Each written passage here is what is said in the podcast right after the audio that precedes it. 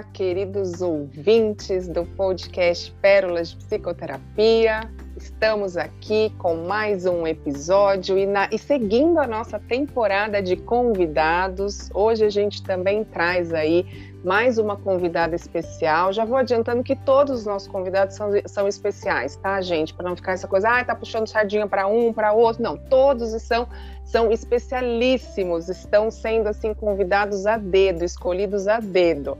E a gente vai falar hoje de um tema é, que pode parecer para você aí, querido ouvinte, né, algo muito específico, mas que vale a pena você ficar até o final para conhecer, porque como a gente fala aqui, o que é que vale autoconhecimento, conhecimento, autoconhecimento integral, essa é a ideia aqui do nosso podcast. Então hoje a gente vai trazer uma convidada falando sobre psicofármacos, falando sobre esse mundo da farmacologia, das medicações voltadas aí para a saúde mental.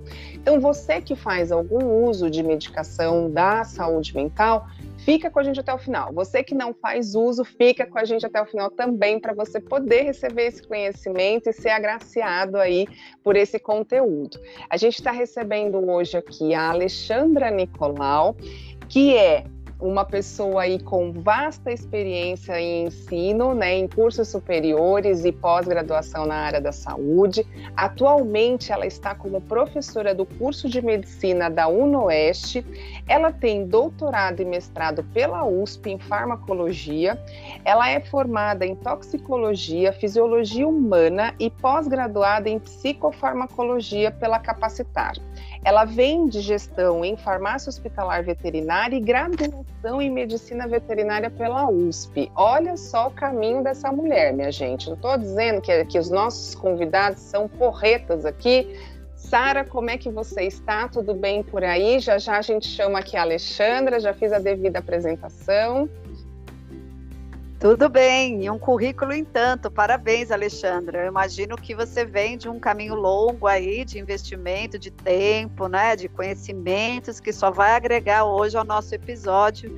E eu tenho certeza que é um tema importante, por quê? Porque como as próprias perguntas vocês vão perceberem, né, são perguntas que dizem respeito à vida cotidiana das pessoas que se perdem um pouco entre esse universo devo me medicar? É, é, é, interessante a medicação? Quando não é interessante a medicação? Então, daí que a gente entendeu que era importante a vinda de uma pessoa como você que pode nos ajudar nessa missão. Bem-vinda, então.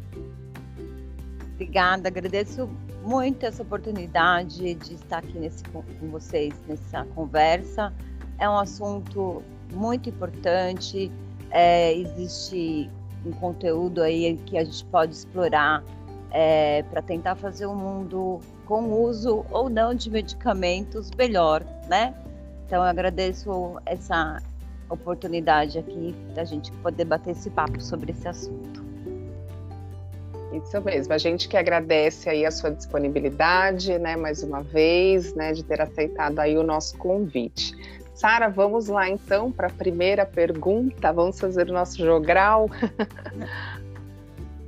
Então, Alexandre, eu acho que é interessante a gente começar tentando entender qual foi esse caminho, né? Eu acho que esse início é importante.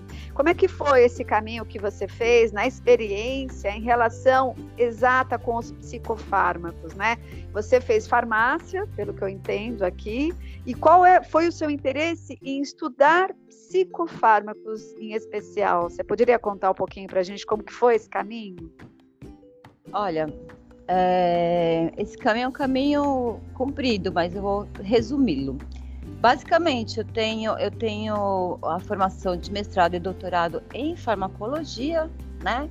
E a, os psicofármacos entram dentro de, de, de um subgrupo da farmaco, do, dos medicamentos.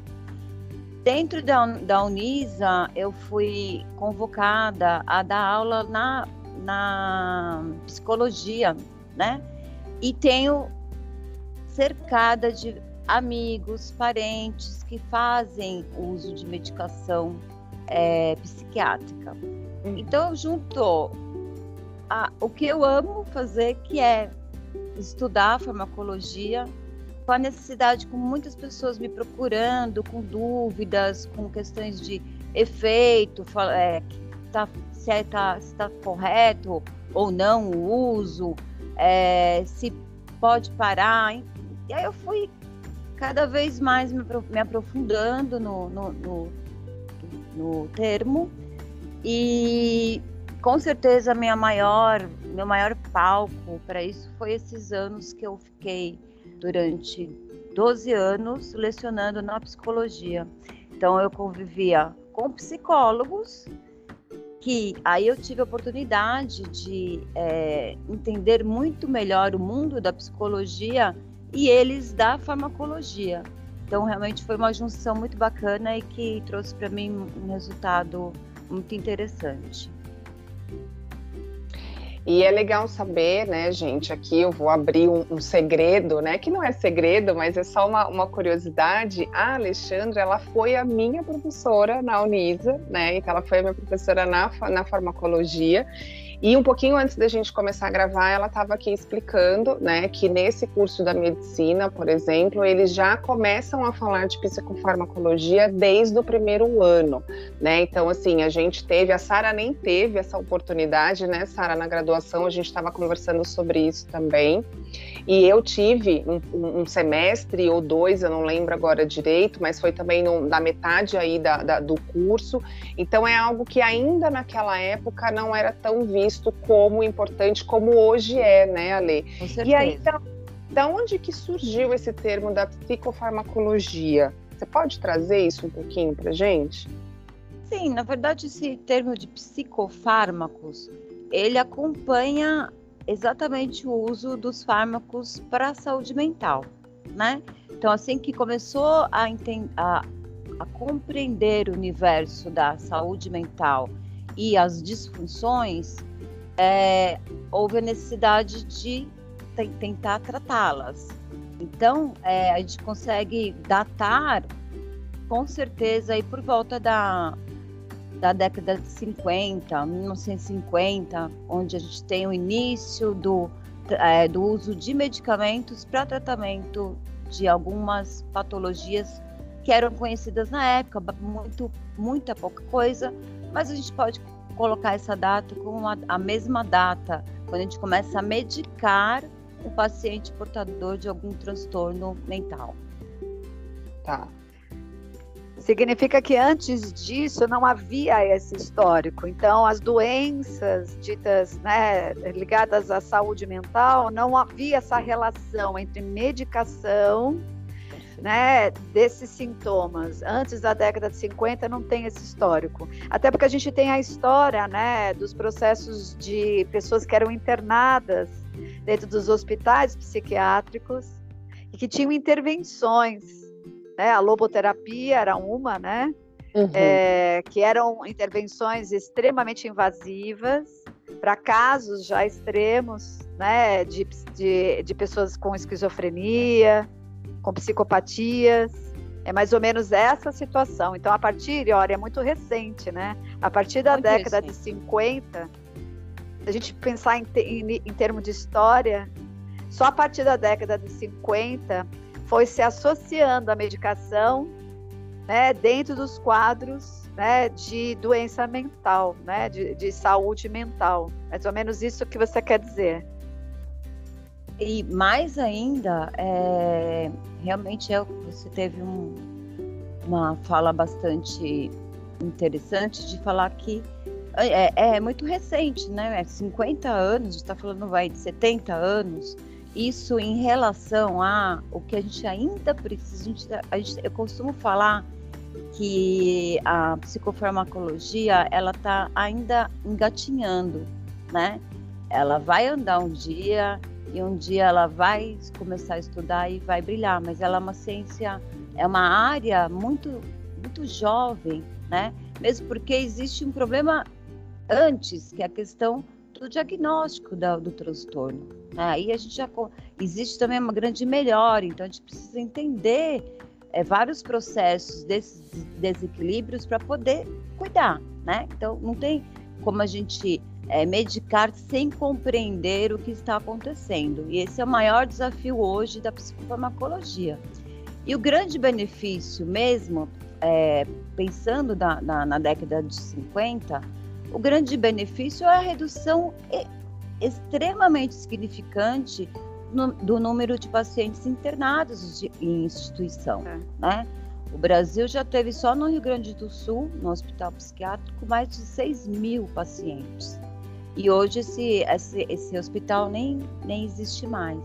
Então, acho que o maior benefício do tratamento é, com psicofármacos é exatamente você poder é, tá, tá, tá, tá tratando e não e poder a pessoa poder ter uma vida, né? Poder estar ajustada ao medicamento a uma vida normal, muito próximo ao normal. Acho que é, isso é, é incrível, isso é muito bacana. É o grande benefício. É Eu acredito que esses saltos eu acredito que esses saltos começam a ter cada vez menos tempo de espaço, porque os grandes avanços né, estão acontecendo em, em tempos e espaços mais curtos.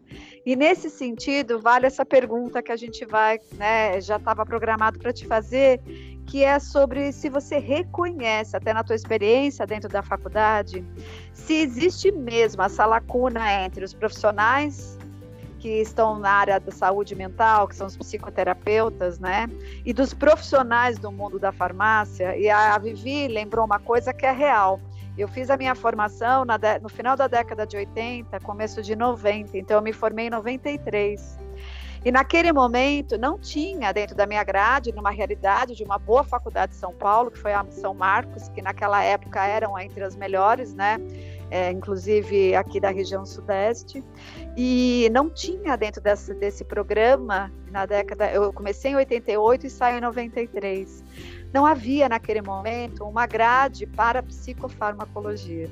Então, isso deixou para a gente uma carência muito grande, né? A gente teve psiquiatria, mas não teve a questão farmacológica.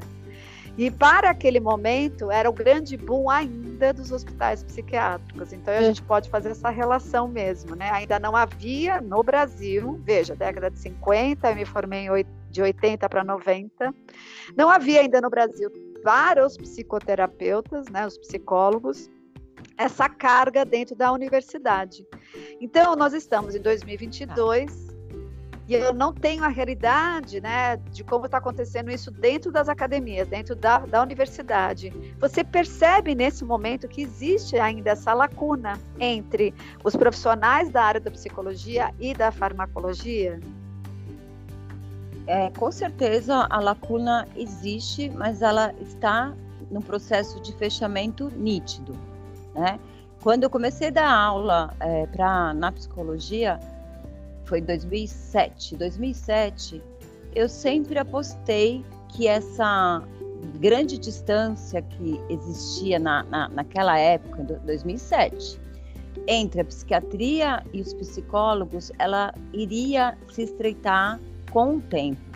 Porque vai, teria um momento que o psiquiatra iria enxergar no psicólogo a parceria perfeita para poder encarar esses, esses tipos de distúrbios, porque a gente já, através de estudos, a gente tem muitos estudos que mostram que psicofarmacologia sem psicoterapia é um grande é, infeliz escolha para se tratar, né? Então, a lacuna existe? Sim, ainda existe. A gente tem muitos pacientes que estão fora de terapias ou só fazendo terapia, mas essa lacuna tem se estreitado de modo bastante satisfatório. Então, hoje eu tenho vários pacientes, conheço várias pessoas que, que tomam psicofármaco e fazem terapia. Naquela época não era, não era comum ou ela ou ela estava fazendo só uma terapia ou esse paciente estava sendo só medicado. Agora essa essa união das duas grandes forças, né? Porque a psicologia é absolutamente fundamental como como formação e principalmente como no apoio a esse paciente com transtorno. E hoje a, os médicos entendem e validam essa, esse apoio porque é a forma de você reduzir né, o tempo de tratamento e conquistar efetivamente esse sucesso. Então, existe lacuna ainda? Ainda existe, mas ela está se fechando, com certeza. Que bom você ter esse, eh, nos trazer esse olhar, né, atualizado, né, porque como a Sara falou, eu também não, não tenho a noção de como é que está hoje na, nas academias, né, na, na, na parte acadêmica, nas universidades, essa essa aproximação toda. Você já trouxe uma atualização antes da nossa gravação, que eu já comentei aqui, e vou repetir, porque eu acho que é uma, uma informação muito valiosa né, para o nosso momento, de que uh, o curso de medicina já está trazendo psicofarmacologia desde o primeiro ano, então isso já é, essa, é esse estreitamento dessa lacuna aí que você está falando, né? E a Lê, traz um pouquinho para gente, né, um breve histórico dos antidepressivos. O que é que a gente pode, né, o que é que você pode é, é, abrilhantar aqui o nosso conteúdo com relação aos antidepressivos, né? Essa história aí de como é que surgiu, né, qual é a necessidade, né, qual foi o caminho aí dos antidepressivos. É, exatamente, nesse grupo é, o, é a história mais inusitada possível dos antidepressivos, porque é, a gente tem a, aí no histórico é, o, o, uso de uma droga, de um fármaco, a iproniazida, é, iproniazida, que foi desenvolvida para pacientes tuberculosos na década de 50. A ideia era essa. E o que aconteceu? É, a tuberculose levava à morte certa, né? De, nessa época era, era extremamente fatal, se buscava com muita urgência uma forma de tratar. Bom, esses pacientes eles não viveram, eles não sobreviveram, mas houve uma grande é, mudança no humor desses pacientes. Então eles saíram daquela condição de estarem, né, é, doentes esperando a morte e começaram a, a, a, a, houve uma alteração de humor, eles melhoraram o humor tiveram aí uma grande, uma, uma grande contribuição é, no entendimento da, da doença. E quando, se, quando isso foi notado, eles precisaram criar, então, um padrão para definir que, em qual situação, então, a gente vai usar esse fármaco. Daí eles criaram o que eles chamavam é, uma síndrome da melancolia, da melancolia, porque na verdade esse fármaco é, ele tirou a tristeza. Então, na verdade, a depressão ela aparece como doença depois que o fármaco aparece já melhorando os sinais da, da depressão. Esse é o, o início da, da, da, da, história dos antidepressivos, que é bastante curioso e, e isso é, depois que se criou esse padrão de depressão, é, claro que começou a haver um grande desenvolvimento de fármacos para né, é, tratar a depressão. A, a, depressão entra dentro dos critérios de diagnóstico, entra no DSM, né, que é um, um, uma publicação onde se elenca todas as, as doenças, né? É, e, e esses medicamentos eles estão em evolução ainda.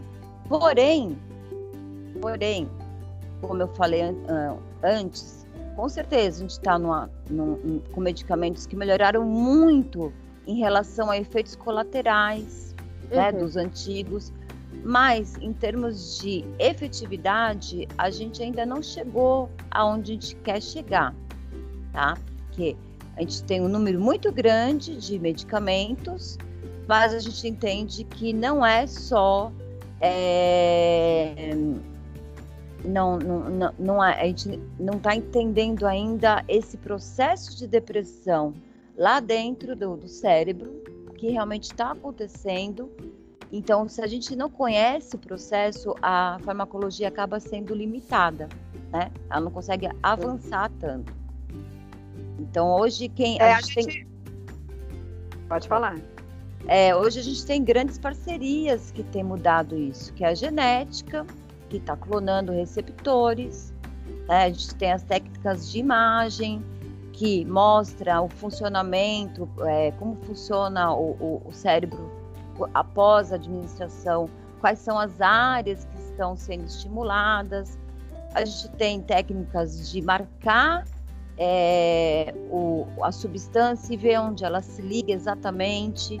Então, tudo isso é, é um caminho que se abriu e que a psicofarmacologia vai ser mais eficiente assim que esse mecanismo da patologia for melhor compreendido pela ciência, né? Então isso fica muito a cargo da neurociência, dessa compreensão é, da doença de uma forma mais é, clara, que aí a psicofarmacologia também vai poder agir de forma mais pontual quando a gente tiver esse conhecimento. Uhum.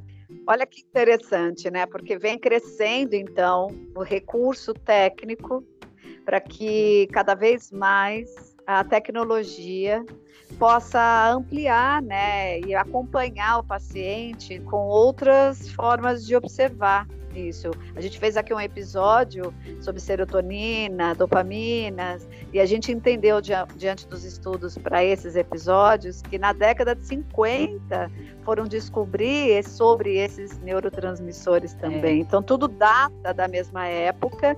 Eu acho que a coisa vem numa crescente é, é visível o quanto a medicina, a farmacologia vai contribuir muito nesse processo, principalmente na questão dos efeitos colaterais e níveis de dependência, que eu acho que é para onde caminha né, a medicina nesse momento, por conta disso.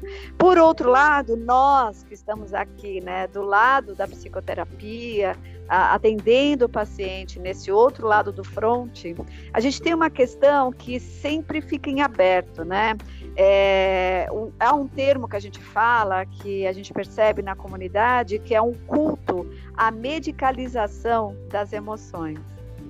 Então, dificilmente a gente ouve falar de alguém que já não flertou ou já entrou dentro de um rol de pacientes que dependem ou que têm uma relação direta né, com a medicação para ajudar no, no, na, na questão de lidar com sentimentos como tristeza, euforias, né?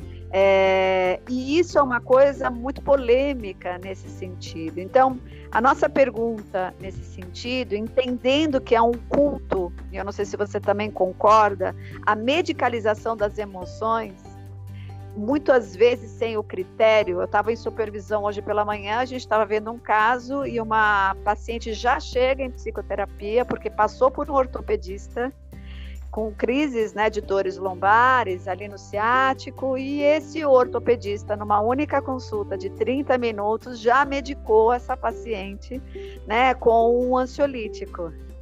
Então, ela já chega para a terapia com, com esse tipo né, de, de prescrição. Então, veja, é, para a gente que está desse lado, quando recebe esses clientes, a gente questiona muito e é muito polêmica essa questão: o que medicar, o que não medicar, quando medicar uhum. e a serviço do que medicar, né? Então, qual é a sua opinião em relação a esse culto da medicalização das emoções nesse momento? Porque a vida é tão fast que é. parece que até para administrar emoções, né, projetou-se na medicação né, esse conteúdo de que a medicação teria que dar conta da gestão das minhas emoções de um mundo que por si só já é estafante, estressante e tudo mais. Qual é a sua opinião em relação a isso? Que é bem delicado esse, esse tema. É, esse é um assunto bem delicado, porque, na verdade, existe aí uma grande divergência na própria medicina entre os, entre os médicos, mas eu vou dar a minha opinião. Né? A minha opinião é bastante é, clara. Quem tem que prescrever medicamentos para transtornos mentais é o psiquiatra. E realmente há uma, uma cultura mesmo a, a, a medicar, então a gente vê muito é, pediatra fazendo isso, geriatra prescrevendo, é, ginecologista prescrevendo, porque a mulher de repente tem muita TPM, não está convivendo bem. Então, é, eles podem prescrever, sim, é, tá, está dentro da, da, da, da, habilidade médica, independente da sua formação. Agora, eles de, deveriam estar prescrevendo? Essa é a questão. é, o quanto ele está atualizado, quanto ele compreende realmente desse desequilíbrio que o dá a certeza e a confiança de prescrever, né? E achando que está tudo bem, que medicamento vai fazer bem. Então eu prefiro e sempre é, a, sempre apostei nessa e sempre tive alguns problemas com essa minha com essa minha questão. Se existe, se qualquer profissional, seja ele médico ou não, é, identifica a possível existência de um transtorno, é, esse, é, é essa percepção deve levar à indicação para o psiquiatra. Afinal de contas, é ele estuda apenas essa área. Então, você está realmente correta. Isso é muito preocupante, porque as pessoas também acabam transferindo para é, o medicamento a responsabilidade da cura. E muitas vezes nem é necessário nenhum medicamento. Só que ele já está, ele foi o médico que prescreveu, e aí como é que fica? Então eu eu não, não, não gosto de ver profissionais fora da área da psiquiatria com esse poder de medicar pacientes porque entende que existe ali algum transtorno emocional importante. É, e, é interessante você trazer essa fala, né? E justamente foi a, a, a nossa ideia mesmo com essa pergunta, né, Sara? Porque a gente percebe muito essa questão é, é, você, comentou né, sobre a, a, a questão do, do, dos antidepressivos, né, em que a pessoa vai muito no PS, né? Vai lá no pronto-socorro tá. com uma crise de ansiedade no pico, e aí o médico clínico geral, né? E aí, por ele ser médico, como você falou, ele já enfia ali uma fluoxetina, né? Enfia ali uma sertralina, né? Aquela coisa bem básica. E aí a pessoa olha e fala assim, opa, e ele faz o encaminhamento. Então, assim, a gente não está aqui falando, né, querendo dizer que o médico está errado, não é nesse sentido. Ele faz o encaminhamento para a psicoterapia, ele identifica fica ali para psicoterapia. Só que a pessoa já vai para a medicação e ela fica nessa, nessa ilusão mesmo, né? Nessa, nessa é, emoção, né? De que aquele medicamento vai resolver a situação dela e ela não precisa da terapia. Então, eu tenho casos em que a pessoa estava tomando medicação por um bom tempo porque aconteceu dessa forma. Foi lá no PS com uma crise ou veio do ortopedista, né? E aí estava é, com crises de dor nas costas e, e, o médico falou que era, né, para ir para terapia, mas passou ali um ansiolítico. E aí, quando chega aqui na terapia, a, a barragem já está rompida, né, Sara? É aquela coisa já horrorosa, tenebrosa, que a gente leva um tempo um pouco maior para poder reorganizar tudo se a pessoa não tivesse, se a pessoa tivesse vindo já logo de começo, ou tivesse, né? Então, às vezes, quando a pessoa me pergunta, eu até falo muito. Falo, eu sou da seguinte opinião, eu prefiro que você venha primeiro aqui para terapia, né? E aí a gente faz a identificação, que a gente também não pode, né, fazer essa, é, essa prescrição. Então a gente faz a identificação e aí encaminha para psiquiatria, porque aí você já vai estar com o respaldo da terapia. Claro que vão ter situações em que a pessoa chega no limite e aí ela precisa realmente entrar primeiro com a medicação para dar um mínimo de entendimento ali dela, de suporte, para daí ela começar a, a vir para verbalização. Né? Então é interessante, a gente quis trazer também esse tema, né, Sara, para poder realmente ter esse olhar desse outro lado e chamar a atenção da população em geral, né, principalmente aqui da nossa, da, da, da nossa audiência, nesse sentido, de que existe mesmo, eu vou, eu vou repetir a tua fala anterior, de que é necessário ter a efetividade da medicação com a terapia, né? Ou minimamente iniciar com a terapia, porque muitas vezes a gente consegue já abarcar e suportar na terapia e não precisa entrar para medicação. Então é esse cuidado que a gente precisa ter e hoje em dia, né, meninas, eu acho que fica tão difícil por conta da gente ter essa questão da vida fast, como a Sara colocou. Então eu vou no imediatismo. Então eu vou lá no remedinho, opa, vou lá no sublingual, no SOS, que tá tudo certo e beleza, posso ir pra balada, curtir o mundo no final de semana. Segunda-feira eu tô lá de novo no PS, toma ansiolítico. Né? Então é esse cuidado que a gente precisa ter.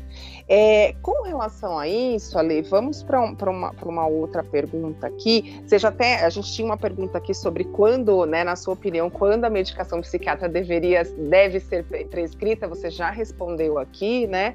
É, como é que a gente pode resumir a evolução da psicofarmacologia e as suas contribuições nos tratamentos psicoterápicos? Bom, é, a evolução é nítida, existe, a gente realmente conseguiu é, tratar uma acho que talvez uma, um, um ponto bem marcante dessa mudança foi justamente a abordagem da ansiedade. Porque na quando logo no início do, desse século se acreditava muito que a maior doença, maior transtorno emocional que a gente iria enfrentar seria a depressão. Mas por conta do tal fashion, né, do, do, da forma como a gente está vivendo, a grande rainha hoje da doença mental, infelizmente, é a ansiedade, né?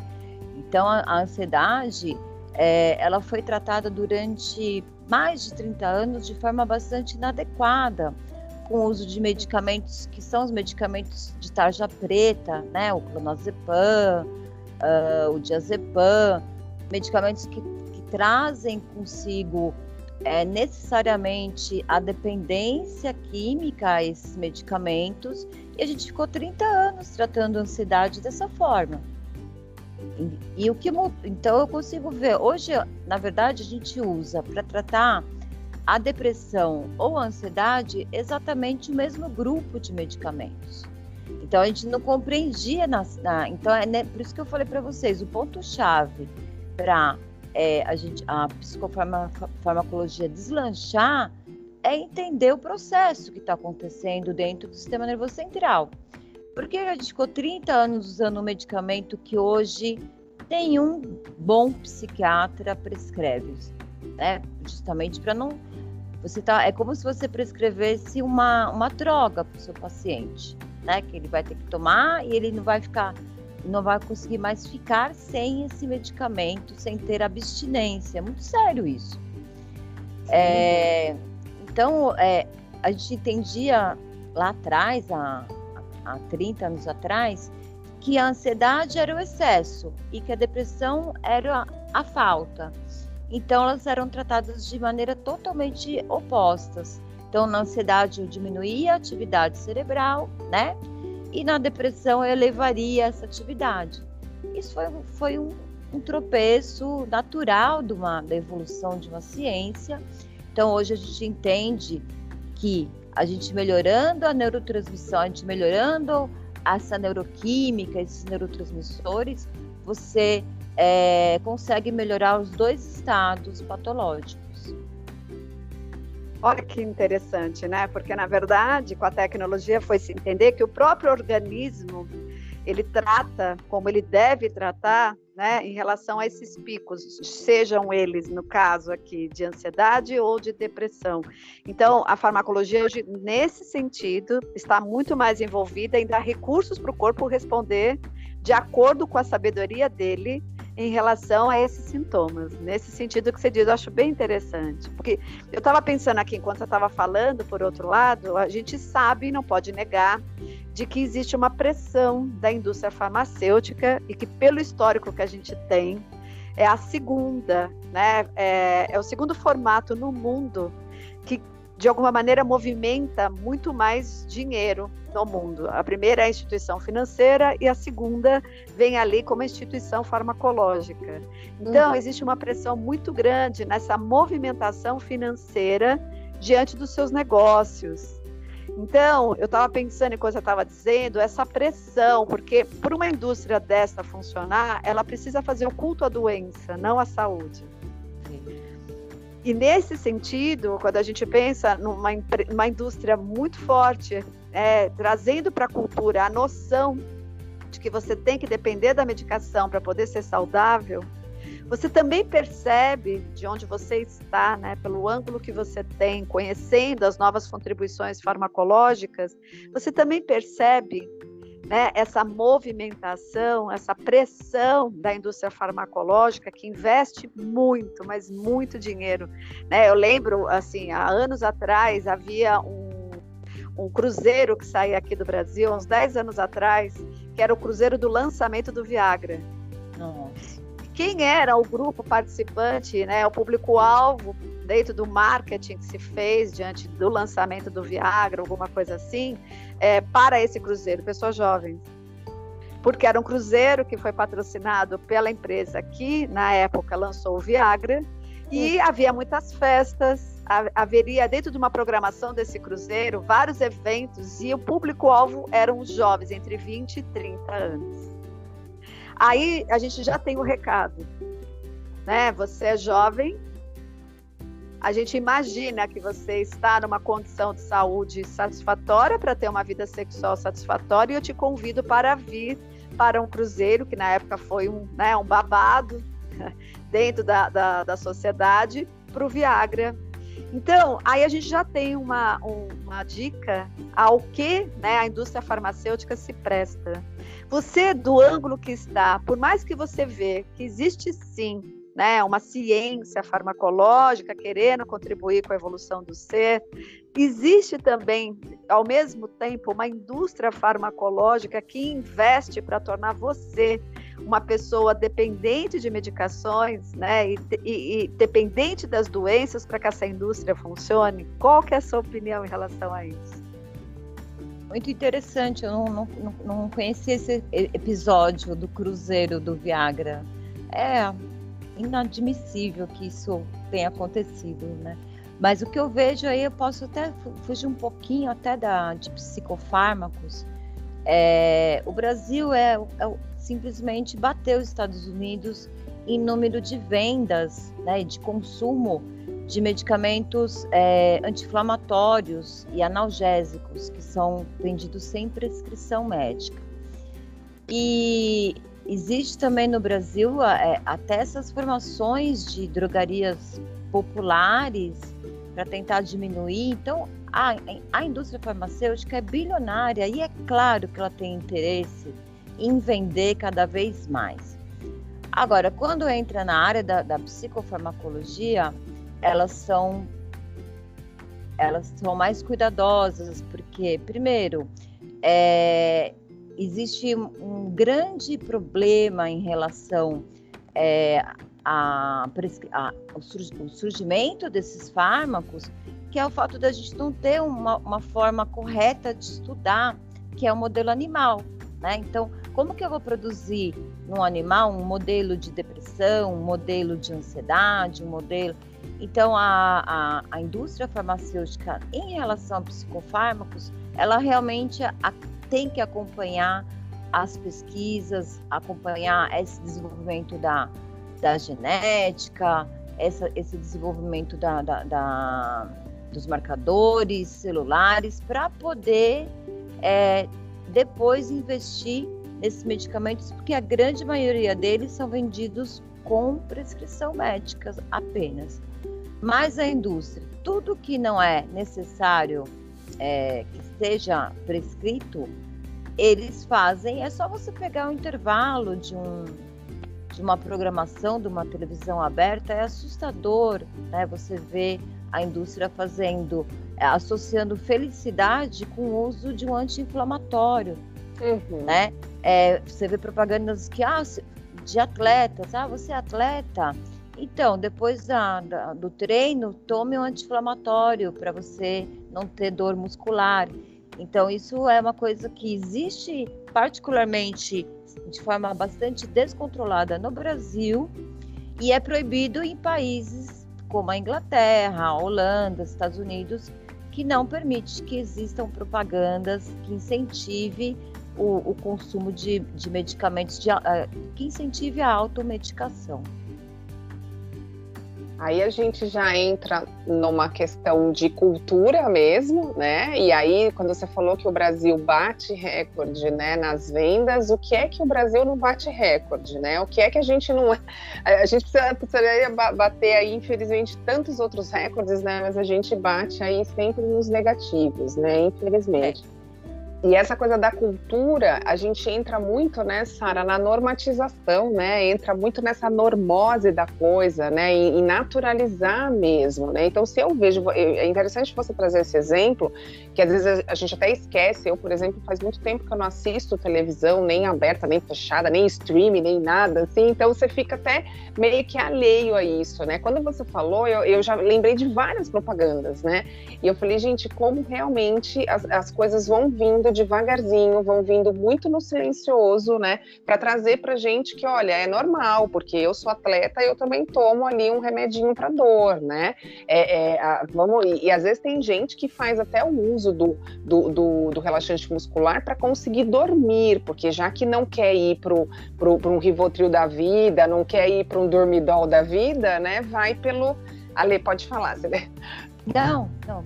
Não querendo cortar, mas só para. Não, imagina colocar é, a, a, propaganda mais que mais me assustou de todas dessas da indústria farmacêutica foi uma que relacionava exatamente a saúde mental, que era mostrava uma, uma menina, uma jovem menina com uma criança e mostrava os balãozinhos das coisas que estavam perturbando ela, a questão financeira, a questão do relacionamento. E aí ela toma, na verdade, ah, e aquele, a todos essas, esses balãozinhos escritos, essas hum. dificuldades de enfrentamentos, causavam nela dor de cabeça. E aí ela toma o, o analgésico e os balões são cortados e a vida dela melhora inteira. Eu fiquei bastante chocada quando eu vi. E essa propaganda ficou durante muito tempo sendo veiculada pela, pela mídia e eu achei um absurdo. Que Olha, estratégia é isso, essa, né? Isso que você está dizendo faz todo sentido, e você imagina que é assim que normalmente chega boa parte dos pacientes em nossos consultórios, né? Esperando fórmulas mágicas, porque é, só existe essas situações quando existem demandas, né?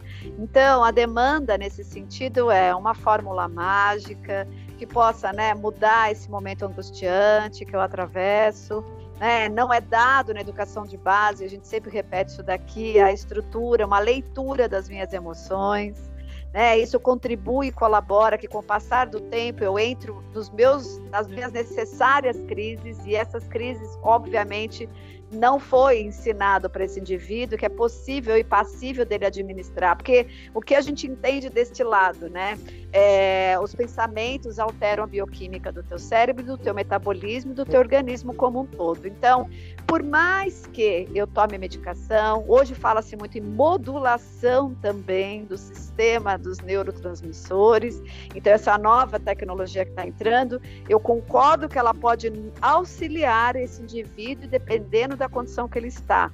Mas qual que é a proposta da psicoterapia? A psicoterapia entra para ajudar esse indivíduo a trabalhar na consciência, né, o reconhecimento de padrões de pensamento, né, de, é, de padrões de crenças que ao longo da vida alteram a bioquímica desse cérebro, desse organismo, desse metabolismo, promovendo nele mesmo a dificuldade que ele vai repetindo.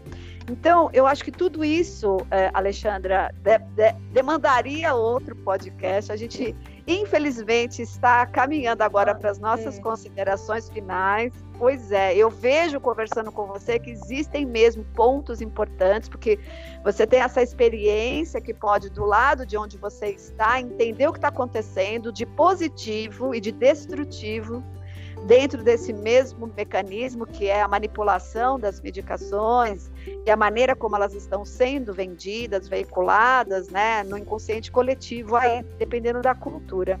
Mas nada impede que futuramente você possa vir novamente para contribuir com esses conhecimentos. E eu queria saber agora quais seriam as suas considerações finais. É o momento onde a gente deixa uma mensagem para quem está nos ouvindo em relação ao conhecimento que você tem, né? E também deixar aí os seus contatos, né? Para que as pessoas possam, se você tiver canais de mídia, acompanhar as suas colaborações, contribuições de conteúdos possíveis aí que você trabalha, né? Então, vamos para as considerações finais. Qual seria a sua mensagem? A minha mensagem é bastante pontual. Na verdade, nós estamos num momento da vida que ninguém está bem, ninguém está 100%, está todo mundo atravessando algum tipo de dificuldade. Então, isso primeiro tem que se encarar como um processo normal, né? E quando é, houver a consciência que esse processo, esse desconforto está atrapalhando a vida da pessoa, né? Está impedindo que ela execute o seu interfira no seu cotidiano, ela deve procurar com certeza ajuda profissional, que seja na psicoterapia, seja na, na, na psiquiatria. E aí também vale a pena a gente até é, voltar um pouquinho só para o que, que, a, o que, que a gente sabe. Que, por exemplo, pessoas que, que têm transtornos fóbicos, que têm fobia, que têm medo de alguma coisa, elas não são mais medicadas com psicofármaco. Eles são tratados apenas na psicoterapia. Já, já pacientes que têm déficit de atenção, TDAH, que é um virou um boom, né? Um mundo, agora todas as crianças uhum. têm TDAH, elas respondem bem à medicação, mas sem mudança no ambiente é, da criança e sem o apoio da psico, psico, desculpa, da psicopedagogia e da psicoterapia, os resultados são péssimos de, de melhora para essas crianças. Então, na verdade, a gente precisa entender que o momento do planeta é um momento tenso. É essa questão da gente estar sendo sempre é, cobrado, de estar sempre com coisas atrasadas, de não dar conta, isso é normal, está todo mundo passando por isso. Agora, quando realmente você perceber que existe uma interferência no seu desenvolvimento, no seu cotidiano, que você se sente incapaz de realizar é, algum procedimento, alguma necessidade, aí é necessário que realmente se procure não o seu médico de confiança, mas um especialista na área. É isso eu acho que deve ser deixar bem claro consideração final mais perfeita que essa, acho que impossível, né, Sara? Porque é, foi muito pontual e foi muito assertiva mesmo, né? Uma mensagem muito clara. É, então, queridos ouvintes, voltem sempre nessa consideração final aqui da Alexandra, né? Porque é, é, é, foi muito elucidador, né, Ale, no sentido de que, gente, tem situações em que realmente a medicação ela precisa, e tem situações que, poxa, é normal que você está vivendo e não precisa recorrer à medicação né? E aí é independente se a medicação vai te depender ou não, se você vai ficar lá babando ou não por conta da, da medicação. Essa não é nem mais, né, o, o cerne da coisa. É a questão de você poder realmente ter a condição emocional e a condição psicológica, e aí entra, né, Sara, no famoso autoconhecimento que a gente bate na tecla aqui, que eu sempre falo, né, do, do, do autoconhecimento, de você poder realmente conhecer a você e ter a capacidade mínima de gerenciar suas emoções, sem precisar recorrer a recursos externos, porque muitas vezes os recursos estão todos dentro da gente, é só a gente saber acessar, né? Então eu acredito que essa seja a ideia aí, né, dessa sua fala, é um convite mesmo para as pessoas começarem a repensar esse momento que a gente vive. Então você poder colocar, trazer à luz a obviedade que a gente vive, porque muitas vezes o óbvio é tão óbvio que ele precisa ser lascado na nossa cara de vez mesmo para a gente poder, opa, né, recobrar a consciência e lembrar. Essas vão ser as minhas considerações finais, viu, Sara? Já vou adiantando aqui. É o reforço das falas das considerações finais da Alexandra. É, o que fica claro mesmo, né, Alexandra, que enquanto não mudar o padrão né, dos pensamentos e esse indivíduo não for levado a entender né, que tipo de crenças e padrão de pensamentos o visitam e ele sustenta ao longo da vida, esse corpo não vai responder. Então a farmacologia ela só vai ajudar a dar um conforto para esse corpo na espera do indivíduo criar a consciência necessária para poder se integrar de uma maneira mais equilibrada e com saúde.